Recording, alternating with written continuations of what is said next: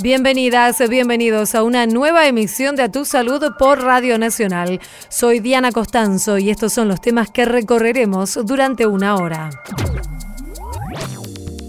El sistema lagrimal produce poca lágrima o una cantidad normal de lágrimas pero de muy baja calidad. Están en aumento los casos del síndrome del ojo seco debido a la exposición a pantallas y a factores ambientales. Conversamos con el médico oftalmólogo Alejandro Aguilar. Ya no hablamos más de infecciones intrahospitalarias, sino que se habla de infecciones asociadas al cuidado de la salud. Especialistas advirtieron que las infecciones intrahospitalarias se extendieron a otros ámbitos. Hablamos con la doctora en bioquímica Adriana Zucari. Dentro de los tumores frecuentes también es importante hacer mención al melanoma. El cáncer de piel puede tratarse con éxito si se detecta a tiempo en un control con especialistas. Entrevistamos a la doctora Gabriela Sinat del Instituto de Oncología Ángel Rofo. Y el estrés es parte de que también no puedas concretar el embarazo. Generalmente cuando vos llegas a, los tratamientos venís con un dosaje importante de estrés. El desconocimiento y el estrés pueden complicar los tratamientos de fertilización asistida. Conversamos con la presidenta de la ONG Concebir, Gisela de Antón. A tu salud. Aumentan los casos del síndrome del ojo seco y los especialistas están advirtiendo acerca de las causas que son el impacto, por ejemplo, de los factores ambientales y de la exposición prolongada a las pantallas. Vamos a conversar aquí en Nacional, en Radio Nacional, con el doctor Alejandro Aguilar. Él es eh, médico oftalmólogo, especialista en enfermedades de la superficie ocular y es fundador y expresidente de la sociedad que nuclea a estos profesionales. Ya lo estamos saludando. Hola Alejandro, muchas gracias por atenderme aquí en Radio Nacional. Diana Costanzo lo saluda. Al contrario, Diana, un placer. ¿Qué es esto que ustedes como especialistas denominan el síndrome del ojo seco?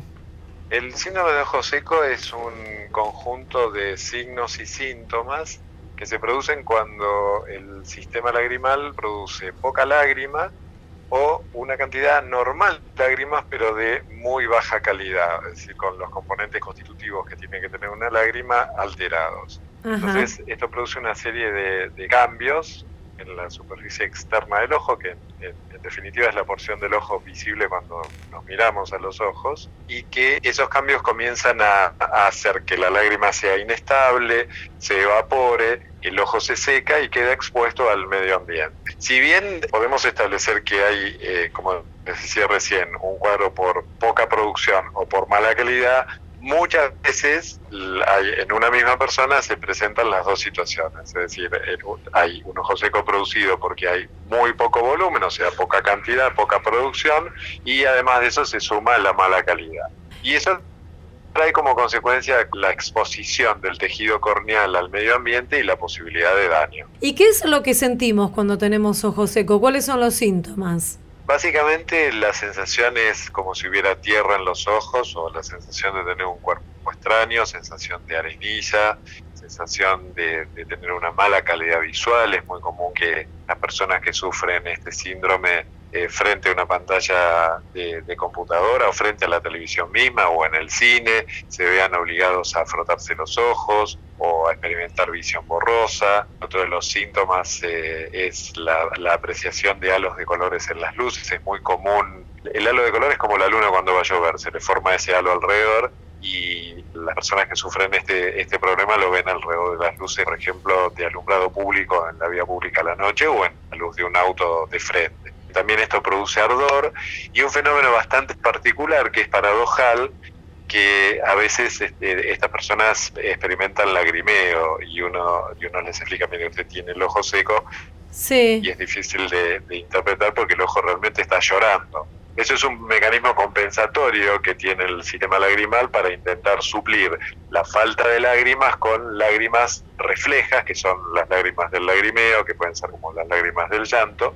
El problema que tienen es que no tienen componentes nutritivos ni componentes eh, vitales para el tejido ocular, sino que simplemente agua salada, realmente no tiene ni poder lubricatorio ni poder de nutrición. Ahora, eh, doctor, las personas entonces que vivimos en, grandes ciudades, al contrario de quienes están más en contacto con la naturaleza. ¿Tenemos más posibilidades de tener ojo seco, de tener estas molestias, estas dificultades? Sí, absolutamente, y eso es contundente. Las grandes ciudades, por la contaminación ambiental en la que estamos eh, sometidos, hacen que esta inestabilidad en la, en la producción de como decíamos al principio, en cantidad o en mala cantidad, es exponencialmente alta. Y el desarrollo del ojo seco se da fundamentalmente en las grandes ciudades. Es muy difícil eh, tener sequedad ocular en lugares agrestes y, y abiertos. De hecho, hace muchos años hicimos un estudio en los guardaparques del sur y nosotros medimos, hay un estudio que mide la estabilidad de la lágrima, que la mide en segundos, el tiempo normal debería ser 7, en las ciudades el promedio que estamos obteniendo es 5, y en lugares como el Chaltén o, o así en lugares no expuestos a la contaminación es 10 o más de 10 inclusive. Mm. Estamos agregando un motivo más para irnos de las grandes ciudades, ¿no? Absolutamente. para irnos a vivir al campo. claro. Absolutamente. Todo lo que hace con, con nuestra salud vivir en, en, sitios tan contaminados, ¿no? En ciudades tan contaminadas. Y doctor, una Así vez es. que tenemos estos síntomas, vamos al médico, nos dice, bueno, el sí, lo que tiene es el síndrome de, de ojo seco. ¿Cómo es el tratamiento o cuáles son las recomendaciones que ustedes como profesionales nos dan? El tratamiento básicamente es, es, tratar de suplir el déficit que se está produciendo y lo habitual es el uso de lubricantes, lubricantes artificiales, a forma, hay en forma de colirio, hay en forma de geles, hay en forma de, ungüentos. En los casos más eh, extremos se utilizan antiinflamatorios porque el ojo seco produce un proceso inflamatorio bastante, bastante intenso en la superficie ocular. Utilizamos suplementos dietarios como el omega 3 que contribuyen a preservar eh, en mejor estado a la, a la película lagrimal. Y en casos ya más avanzados, más, más comprometidos o más serios, hacemos lo que se llama obstrucción del conducto lagrimal colocando implantes dentro del canal lagrimal, que es un procedimiento que se hace en el consultorio, no requiere anestesia, es simple, es ambulatorio, sin dolor, es incruento, y eso ayuda muchísimo a, a mantener la estabilidad que se ha perdido. Sí. En algunos casos extremísimos, donde ya hay daño severo, lamentablemente tenemos que recurrir a técnicas quirúrgicas mucho más complejas. Claro, o sea que puede provocar un daño grave en, en el ojo. Sí, lamentablemente sí. Yo siempre hago a, a, mis pacientes les, les pongo este ejemplo. Es como prender el limpia parabrisas del auto con el, el parabrisas totalmente seco. Mm. Eh, llega un momento que el, el, parabrisas se raya y esas, esas rayaduras después impiden la visión. Lo mismo sucede en el ojo. El párpado sería el limpia parabrisas y la córnea sería el parabrisas. Cuando hay ojo seco se genera una fricción muy intensa y esa fricción intensa puede lastimar y dañar la córnea realmente en forma severa. Sí, y Alejandro, además, el tema de los chicos, eh, las chicas que están muchísimas horas frente a las pantallas, ya sea con el celular, la compu o también, por ejemplo, los juegos como la, la Play o la Xbox. Y digo, esto también puede influir en que tengan esta posibilidad de tener ojo seco y a una edad más temprana. Sí, absolutamente, mm. y eso es por un fenómeno bastante particular. Son, son varios los factores que inciden en eso.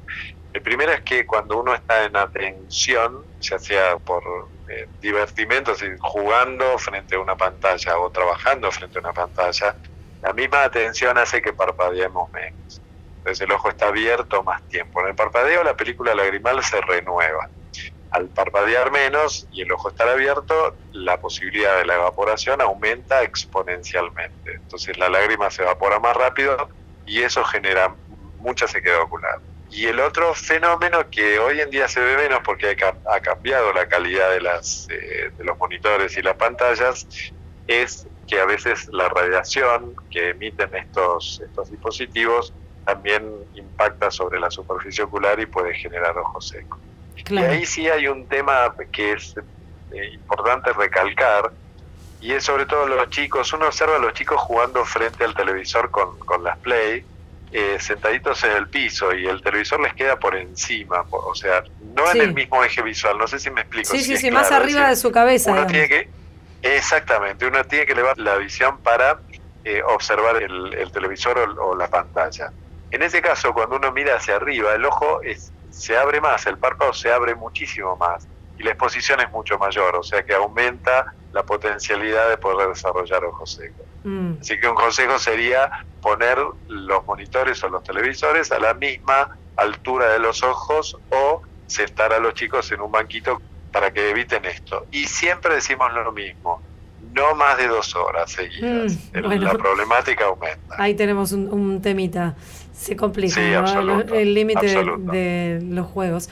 Queremos agradecerle, doctor, doctor Alejandro Aguilar, médico oftalmólogo, especialista en enfermedades de la superficie ocular, por esta entrevista aquí en Radio Nacional. Un saludo y ha sido muy amable. Diana, muchísimas gracias. Hasta luego. Adiós. A tu salud, por la radio de todos. La espera no sé nada de vos, dejaste tanto en mí.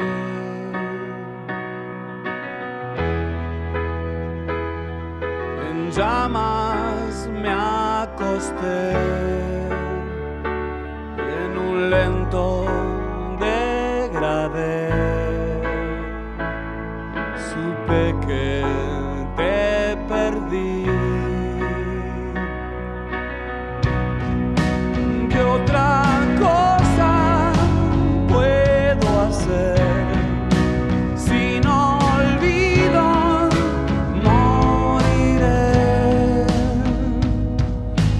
Crimen quedará?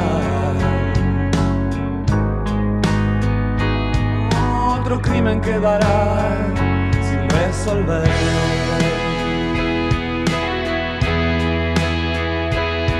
Una rápida traición. Salimos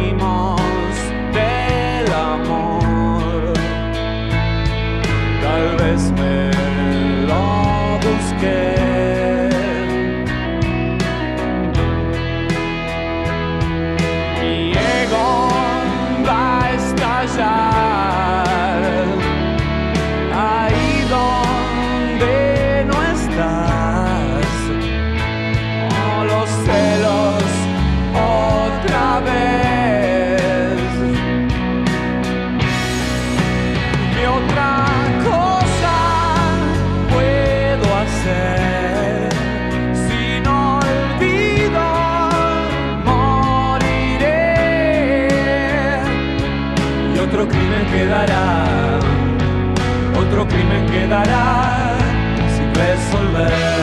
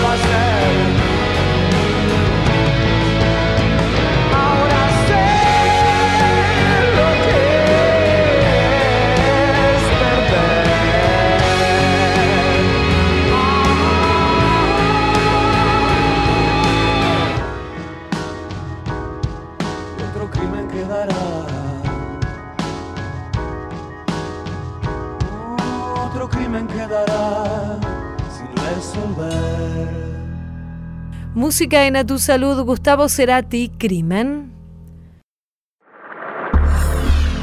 En la radio de todos. A Tu Salud. Muchas veces escuchamos casos de personas que deben ser hospitalizadas por alguna causa, por ejemplo, una intervención quirúrgica o una operación, pero Luego su cuadro se complica por una infección que los médicos llaman y nos explica es intrahospitalaria. Pero ahora los especialistas están advirtiendo que estos casos ya no ocurren solamente en estos centros de salud y están advirtiendo acerca de esta situación. Pero para que nos explique más sobre este tema, convocamos a la doctora Adriana Zucari, ella es en bioquímica, vicepresidenta de la Asociación Argentina de Microbiología y también trabaja en los laboratorios La saludamos, Adriana. Muchas gracias por atendernos aquí, Diana Costanzo, en Radio Nacional. Hola Diana, muchas gracias por el llamado. La resistencia a los antibióticos es en la actualidad una de las mayores amenazas que tiene la salud pública. Sí, es correcto. Lo que estamos observando en los últimos años es un aumento creciente de la resistencia a los antimicrobianos y ya llega un punto en el cual en algunas situaciones esta resistencia puede llegar a ser alarmante con bacterias con muy pocas posibilidades de tratamiento y muy pocos antibióticos activos frente a estas bacterias. ¿Y por qué hemos llegado a esta El- situación? Esta situación es en realidad multidisciplinaria. Por un lado tenemos el incorrecto uso de los antimicrobianos por parte del personal de salud, donde muchas veces se usan antimicrobianos que no son activos frente a la bacteria que se va a utilizar, que, que- que está causando la infección, o muchas veces la dosificación no es la correcta. Esto es lo que hace al incorrecto uso de los antimicrobianos en los centros de salud, pero también hay un fuerte uso de antimicrobianos en la comunidad. Aumentó mucho el uso de antimicrobianos en la comunidad por infecciones quizás de origen viral o situaciones que no requerirían tratamiento antibióticos o también por el uso indebido por parte del paciente donde muchas veces vemos automedicación. A esto también tenemos que sumar lo que es la problemática del uso de antimicrobianos en agricultura, ganadería y esto traslada muchas veces antimicrobianos y bacterias resistentes al ambiente. Por eso es que hoy estamos hablando del concepto de una salud. O sea que la situación es compleja, como usted nos explica, tiene múltiples aristas, es multifactorial, pero los riesgos que se presentan para la salud humana son importantes en este sentido. Y hablábamos al principio de estas situaciones que se dan muchas veces en los hospitales, que los médicos nos explican cuando tenemos un, familiar, por ejemplo, internado, lo conveniente es que esté poco tiempo. ¿Estas situaciones ahora se están trasladando a otros ámbitos? Sí, es correcto. Por un lado, el alta precoz es un factor importante para tratar de reducir las infecciones intrahospitalarias, ya que cuanto antes el paciente pueda irse de alta a su domicilio, la probabilidad de infección dentro del hospital es menor, pero también tenemos que tener en cuenta que esto ya no se limita a los hospitales o a las clínicas, sino que también pasó a otros ámbitos como son los geriátricos, los centros de atención ambulatoria, los centros de tercer nivel, centros de rehabilitación, centros de diálisis, donde hay pacientes crónicos que acuden a esos lugares que también están muy tratados con antibióticos y que también son nichos para generar resistencia. Por eso hoy ya no hablamos más de infecciones intrahospitalarias, sino que se habla de infecciones asociadas al cuidado de la salud, donde englobamos no solo el hospital, sino que también los geriátricos, centros de rehabilitación, centros de diálisis y otros centros a donde acuden los pacientes. Y ante esta situación, Adriana, ¿cuáles son los consejos, las recomendaciones que dan ustedes como especialistas para, imagino que para contener estas situaciones, porque revertirlas eh, sería un cuadro bastante difícil, ¿no? Sí, lo que tenemos que hacer es tratar de contenerlo y tratar de minimizar un poco el riesgo de la generación de resistencia. Desde el punto de vista microbiológico, nosotros desde la Asociación Argentina de Microbiología hacemos mucha capacitación a los microbiólogos como para poder detectar estas bacterias resistentes e informarlas cuan, lo más rápido posible, como para que el médico pueda tomar acciones e informar qué antibióticos podrían ser efectivos en este tratamiento. tratamiento. Mm. Por otro lado, una medida que es muy importante dentro de las instituciones es el tema del lavado de manos.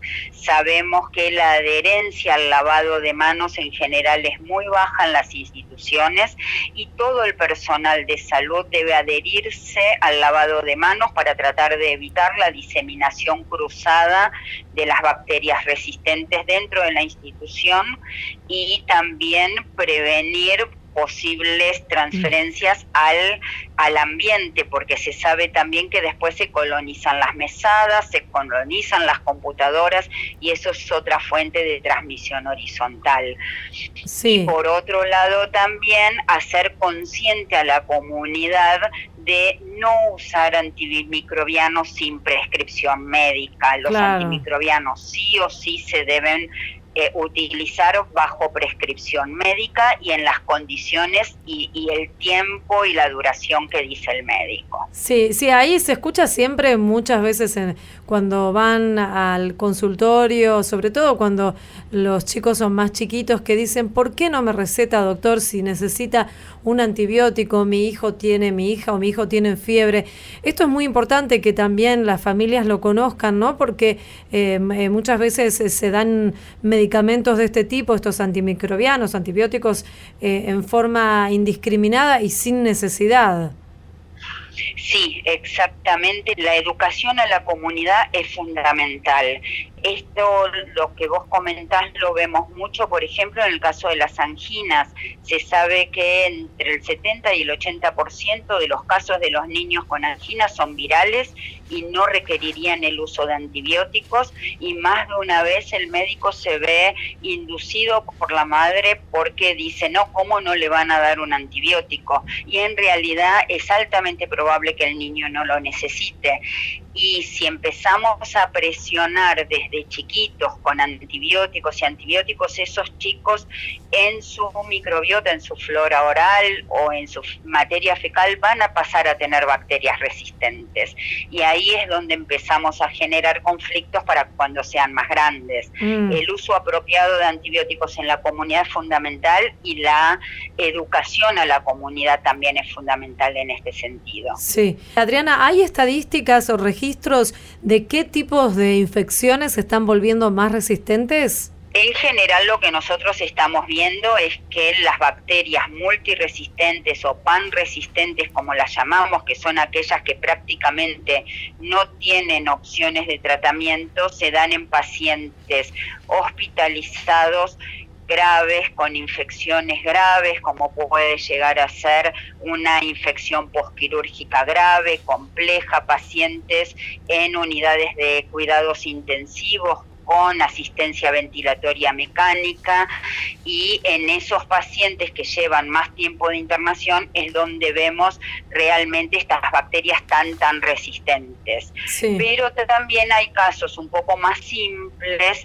donde vemos bacterias resistentes como por ejemplo en infecciones de piel y partes blandas en la comunidad. Mm. Entonces tenemos que estar alertas y tenemos que tener cuidado en todos los ámbitos. Igualmente aquí en el país existe una estrategia nacional para el control de la resistencia. Sí, en el año 2015, por iniciativa de un grupo que forma parte del Ministerio de Salud, en, en aquel momento se generó una estrategia nacional para la contención de la multiresistencia basados en una salud.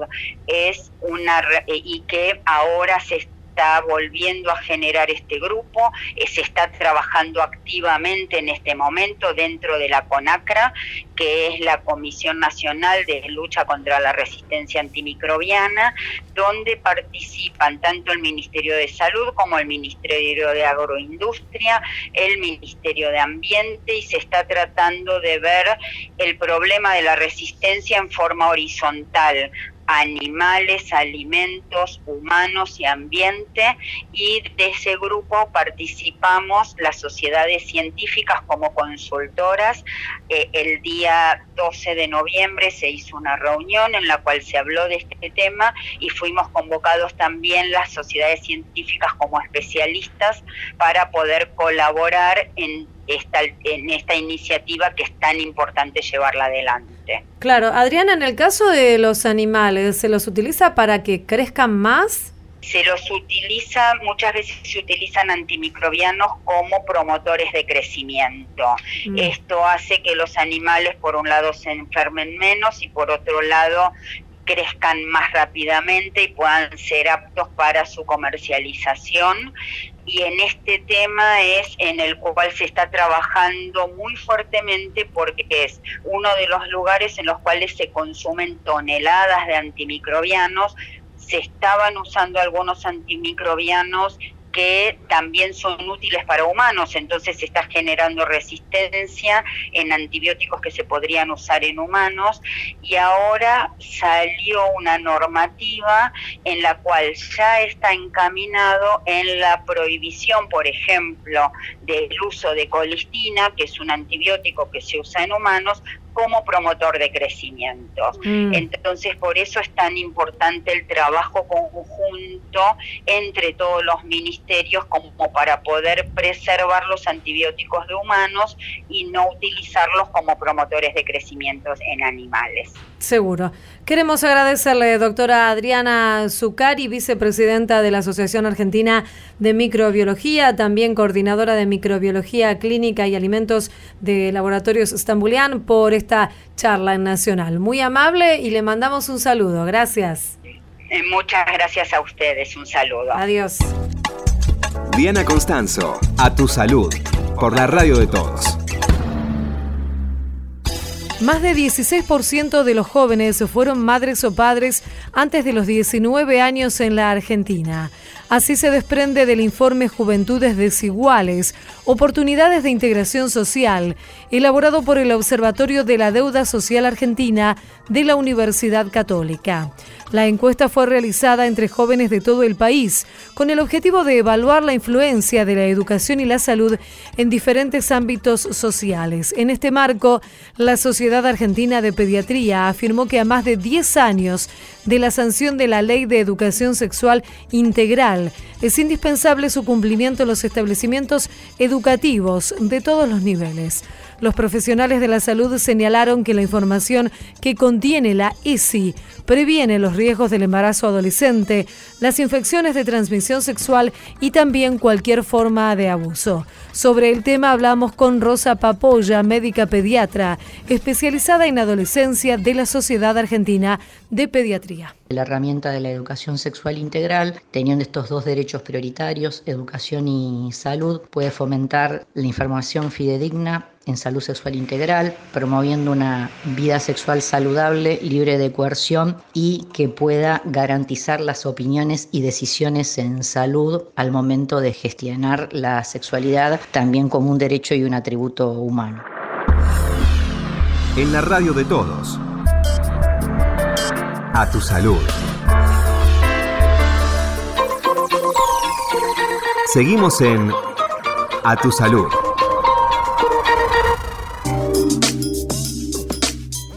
La mayoría de los cánceres de piel son curables detectados a tiempo y es por eso que es muy importante y los especialistas insisten en concurrir periódicamente a la consulta para que un profesional evalúe los lunares y las manchas que pueden aparecer en nuestra piel. En el Instituto de Oncología Ángel Rofo de la capital federal vamos a conversar con la jefa de oncología de la Unidad Funcional de Melanoma y Sarcoma.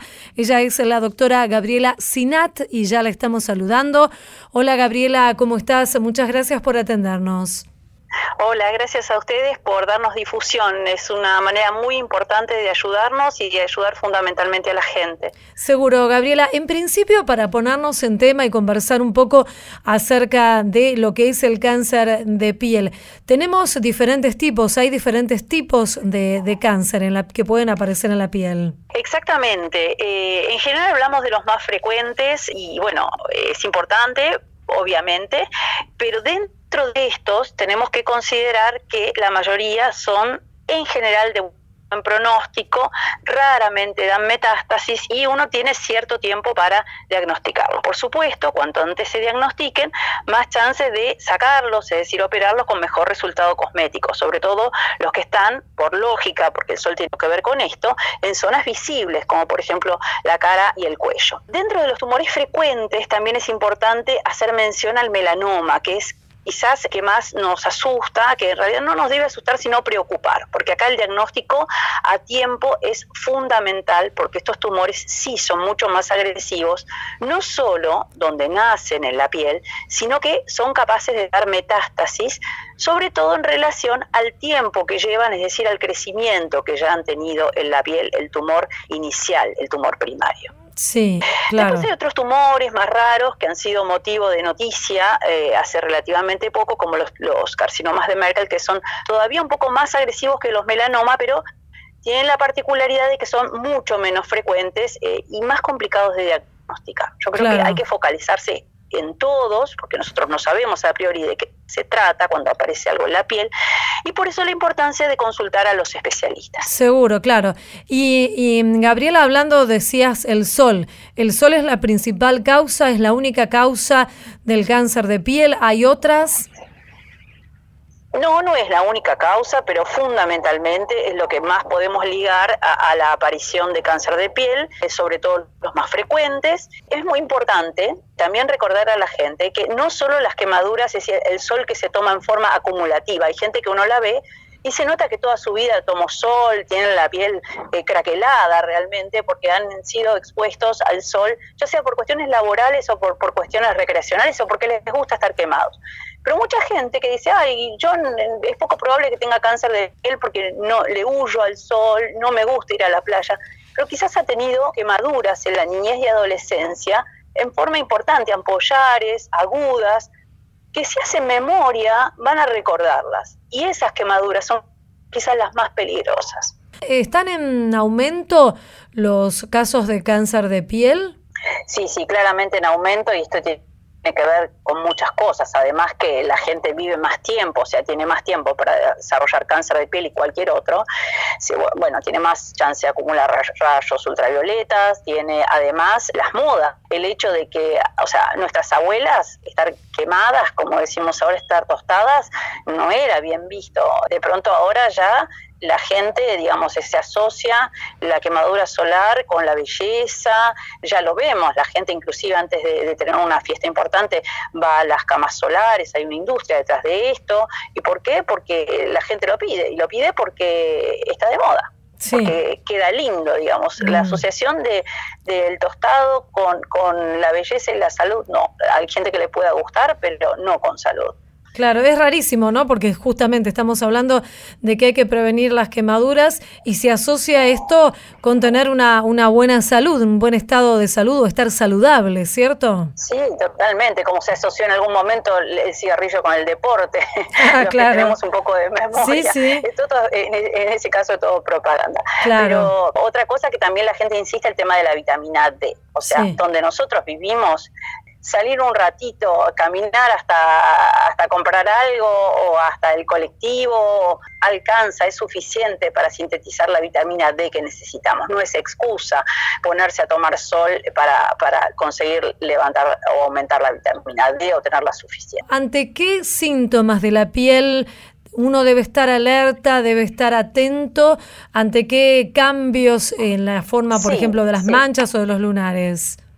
Eh, en general, eh, esto es complicado porque, sobre todo para la gente que tiene muchos lunares o pecas, donde ahí quizás esta gente se las vea en figurillas para saber cuál. Sí, Eh, hay reglas, la famosa regla del ABCD, con los bordes, el color, el tamaño, etcétera. Yo lo que le digo a la gente, si ven alguna mancha o lunar o peca que es diferente, el patito feo o que tiene evolutividad, esa es la que realmente amerita consulta. Eso fundamentalmente, porque bueno, el que tiene pocos lunares y le aparece uno, le llama la atención, consulta, pero el problema es la gente que realmente tiene eh, tiene muchas lesiones que a lo mejor son benignas, pero alguna de ellas no. Y otra cosa es que eh, insistimos con que hay que mirarse y hay que mirar al otro. ¿sí? Sí. Si alguien ve que una persona tiene algo que le llama la atención, decírselo, no, no le tiene que dar vergüenza.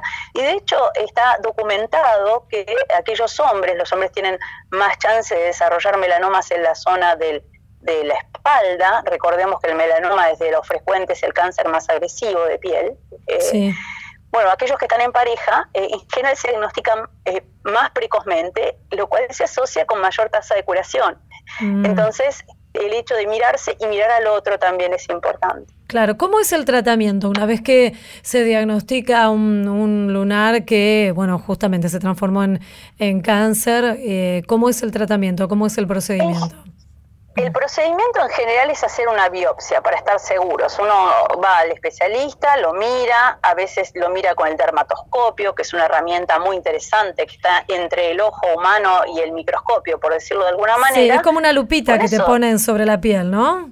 Sí, es un, un poco más que una Ah, lupita, no, pero uno siempre se parece a eso, por decirlo Claro. de alguna manera. Una lupita mucho más cara y Sí, sofisticada. claro, me imagino, pero, yo la pero veo cuando me revisan como si fuera una lupa.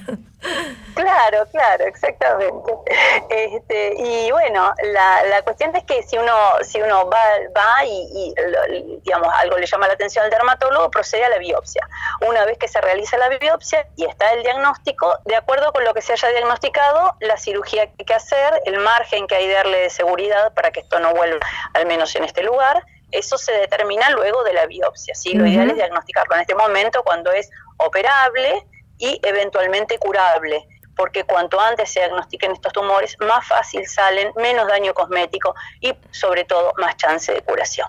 Muy bien, Gabriela, queremos agradecerte. Gabriela Sinat, médica, jefa de oncología de la Unidad Funcional de Melanoma y Sarcoma, allí en el Instituto Ángel Rofo. Te mandamos un saludo y has sido muy amable.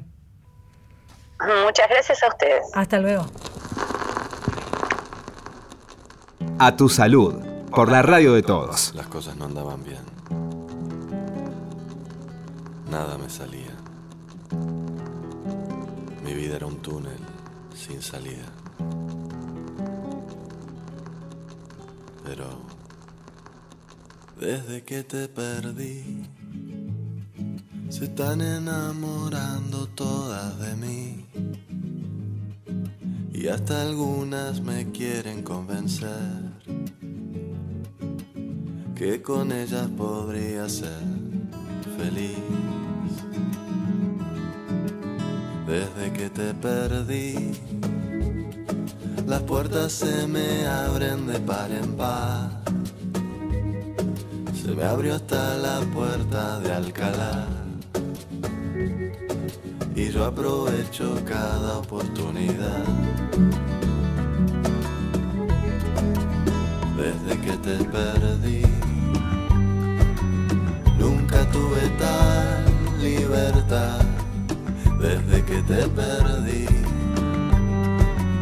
no me importa nada de nada. Desde que te perdí,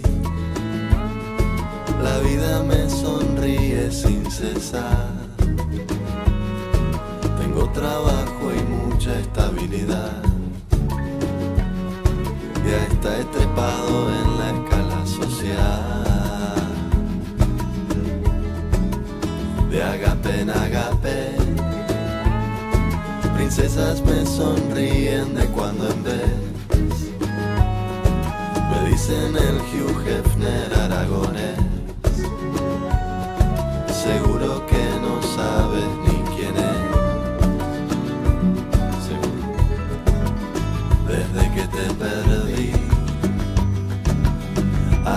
Que me da la gana.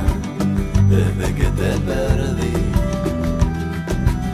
ya no tengo ganas de nada. Desde que te perdí, tomamos unas cañas por ahí. Me dices que no es lo mismo ya sin mí, que ahora también eres mucho más feliz. Desde que te perdí, desde que me perdí.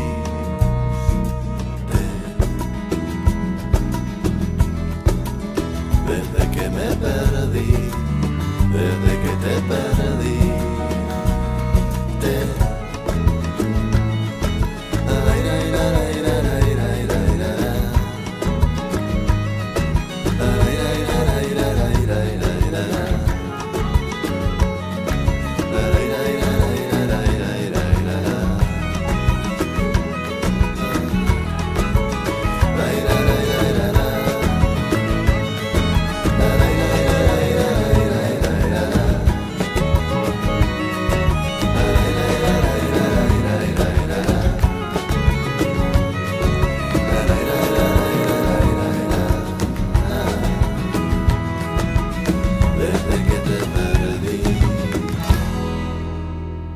Kevin Johansen, desde que te perdí. En la radio de todos. A tu salud.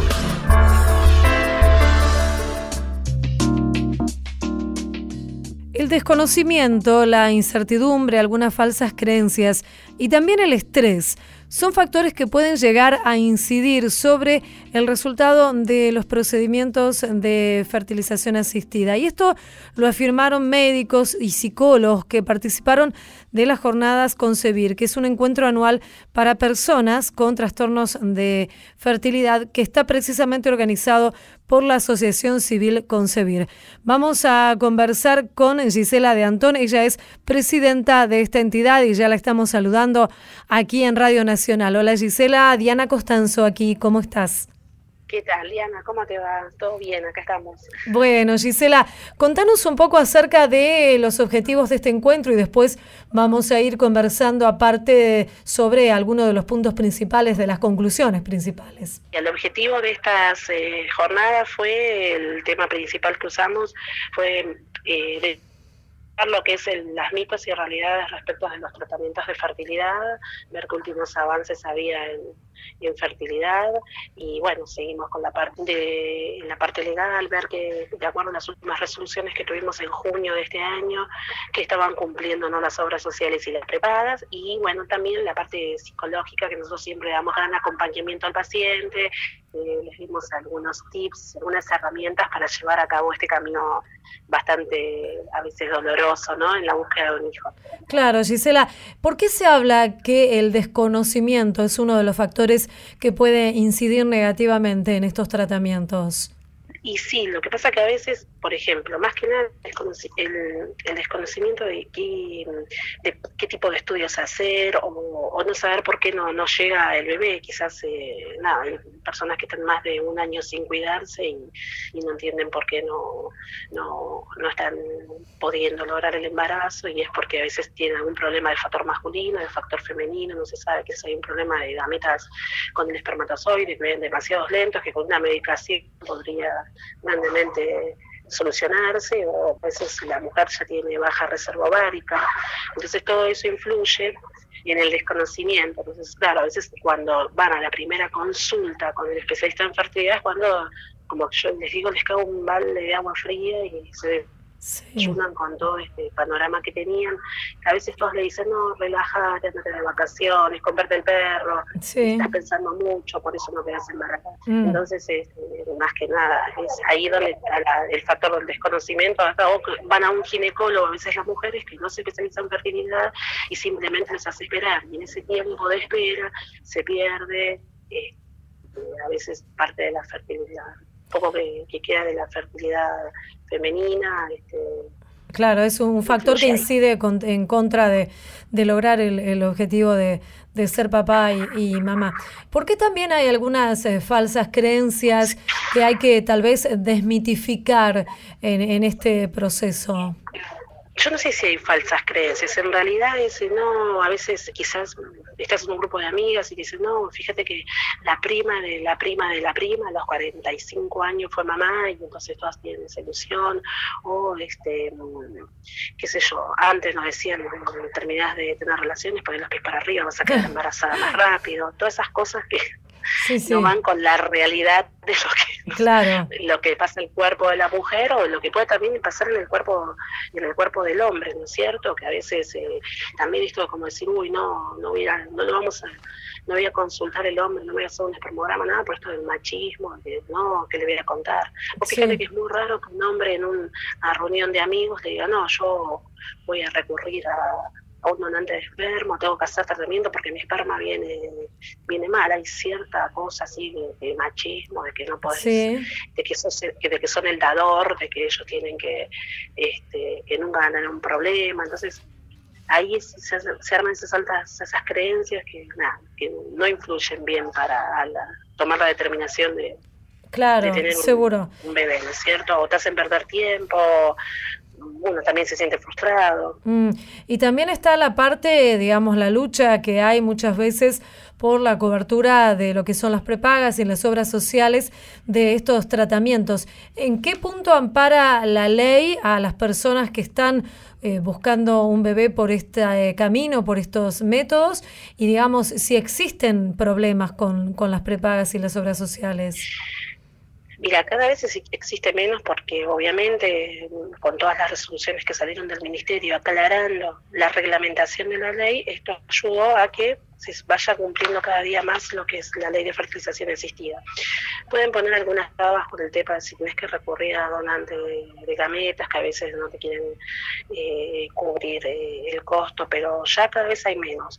Vos pensá que tenemos la reglamentación que dice cuántos tratamientos son que hay que realizar, con cuántas transferencias, son tres tratamientos, con, con tres transferencias cada uno, puede ser gameta propia o gameta donada, después eh, la resolución donde aclara que la criopreservación está, en realidad ahí es donde hay más traba, el tema de la criopreservación de embriones, que lo dice la ley, pero ahí no hay que cumplir mucho las, las medicinas prepagas o las obras sociales, después eh, salió la última resolución del límite de edad De la cobertura del 100% de la medicación. Costó, pero con estas nuevas resoluciones, de a poco, ya a más de cinco años de tener la ley, este, te diría que recién ahora es como que es más tranquilo para el paciente solicitar la cobertura del tratamiento. Claro, seguro. Estamos hablando con Gisela de Antón, ella es presidenta de la Asociación Concebir. Eh, Gisela, todo esto que estamos hablando, que muchas veces genera estrés en la mujer y también, ¿por qué no?, en, en el hombre, incide, hay, hay estudios que indican que incide negativamente en la posibilidad de llegar a concretar el embarazo. Y el estrés es parte de que también no puedas concretar el embarazo. Generalmente cuando vos llegas a, a los tratamientos venís con un dosaje importante de, de estrés, de, de angustia, de frustración, pero es parte, es parte de todo este combo que tenemos los, los pacientes. Por eso, bueno, nosotros siempre en Concebir, cuando hacemos nuestros talleres gratuitos, es como que vamos acompañando a la pareja o a cualquier persona que tenga que recurrir a los tratamientos, dándole herramientas como para que sea más llevadero la, la búsqueda del bebé, ¿no es cierto? Sí. Transitar este camino. Seguro. Y si están escuchando alguna mujer o algún hombre, una pareja que están justamente en este camino, ¿podés contarnos un poco cómo es que concebir lo- los ayuda, los contiene, qué tipo de, de asistencia les da? Sí, como Diana, nosotros hacemos talleres eh, libres y gratuitos de marzo a noviembre. El 28 de noviembre estamos haciendo nuestro último taller eh, y lo tenemos dirigidos para aquellas personas, eh, para madres solteras por elección, para parejas que tienen que recurrir a la donación de, de gametos, sea esperma o óvulos, eh, taller de infertilidad general para las- aquellas personas que deben recurrir a los tratamientos pero que todavía no tienen un un diagnóstico eh, certero de cuál es el problema y también a partir del 2019 volvemos a retomar el taller para parejas igualitarias. Todos los miércoles de cada mes, de 19.30 a 22 horas, nos encontramos con, con personas que les pasa lo mismo que a nosotros, que a veces Claro. pensamos que solo, que ay no, ¿por qué me pasa todo esto mí? Nada, es bueno estar entre tus pares, y Sí. compartir con el que le está pasando lo mismo. Tenemos nuestro equipo de psicólogas que están especializadas en fertilidad, reconocidas por SAMER, por la Sociedad Argentina de Medicina Reproductiva, y ellas siempre nos van dando un, nos tiran un- una temática a trabajar y bueno, y ahí lo vamos trabajando entre todos y nos llevamos después cosas que vamos pensando ¿no? en casa Sí. y que nos ayudan y que cuando iniciamos el tratamiento o si el tratamiento sea sale negativo, como que esto sea, a no bajar los brazos. Seguro. ¿entendés? Y Gisela, la, par- la parte legal también tienen algún tipo de asesoramiento. tenemos- Sí, tenemos abogados que también son pacientes, que están eh, especializados también en el tema de fertilidad, así que tenemos las charlas con los abogados, hacemos charlas legales también durante el año, también hacemos charlas médicas, nos visita algún médico y, y nos aclara dudas respecto de los tratamientos, eh, respecto de la donación de gametas y, y todo lo que tenga que todo lo que sea referido a los tratamientos. Claro, eh. La parte legal es muy importante. Nosotros siempre estamos asistiendo a los pacientes porque es las consultas que tenemos habitualmente. Claro, seguro. Y además, en, en el interior también trabajan en las provincias. Nosotros, eh, o sea, lo que más que lo que más hacemos en el interior es a veces vamos a dar, eh, organizamos alguna jornada. Estuvimos organizando estos dos últimos años en Mendoza, también estuvimos en Pringles. Eh, vamos, hacemos una jornada de, de todo un día y después eh, vía contacto las redes es como estamos con la gente del interior. Claro. Siempre invitamos a que si hay alguien del interior, de que se anime a armar un grupo, de que se acompañen, nosotros le damos todas las herramientas para que puedan estar asistidos, que, que está bueno a veces juntarse con el que le pasa lo mismo. ¿no? Seguro. Queremos agradecerte, Gisela de Antón, presidenta de la Asociación Civil Concebir, por esta charla en Radio Nacional. Muchísimas gracias y un saludo. Bueno, no. Bueno, gracias a vos, eh, Diana, y a cualquier persona, déjame hacer así un Sí, parroquial, como no, digo yo, cualquier persona que se quiera poner en contacto con nosotros, nuestros medios eh, nos pueden hacer llegar su consulta por mail, nuestro mail es info.concebir.gmail.com o nos pueden encontrar en Facebook a través de Asociación Civil Concebir y ahí estaremos... Eh, dándoles todas las respuestas que necesiten para llevar adelante los tratamientos. Muy bien, Gisela, ahí quedó dicho. Concebir entonces, si googlean, su- seguramente también lo, lo pueden encontrar. En la- nos van a encontrar exactamente. Un saludo, gracias Gisela, adiós. Gracias, eh, Diana, hasta luego.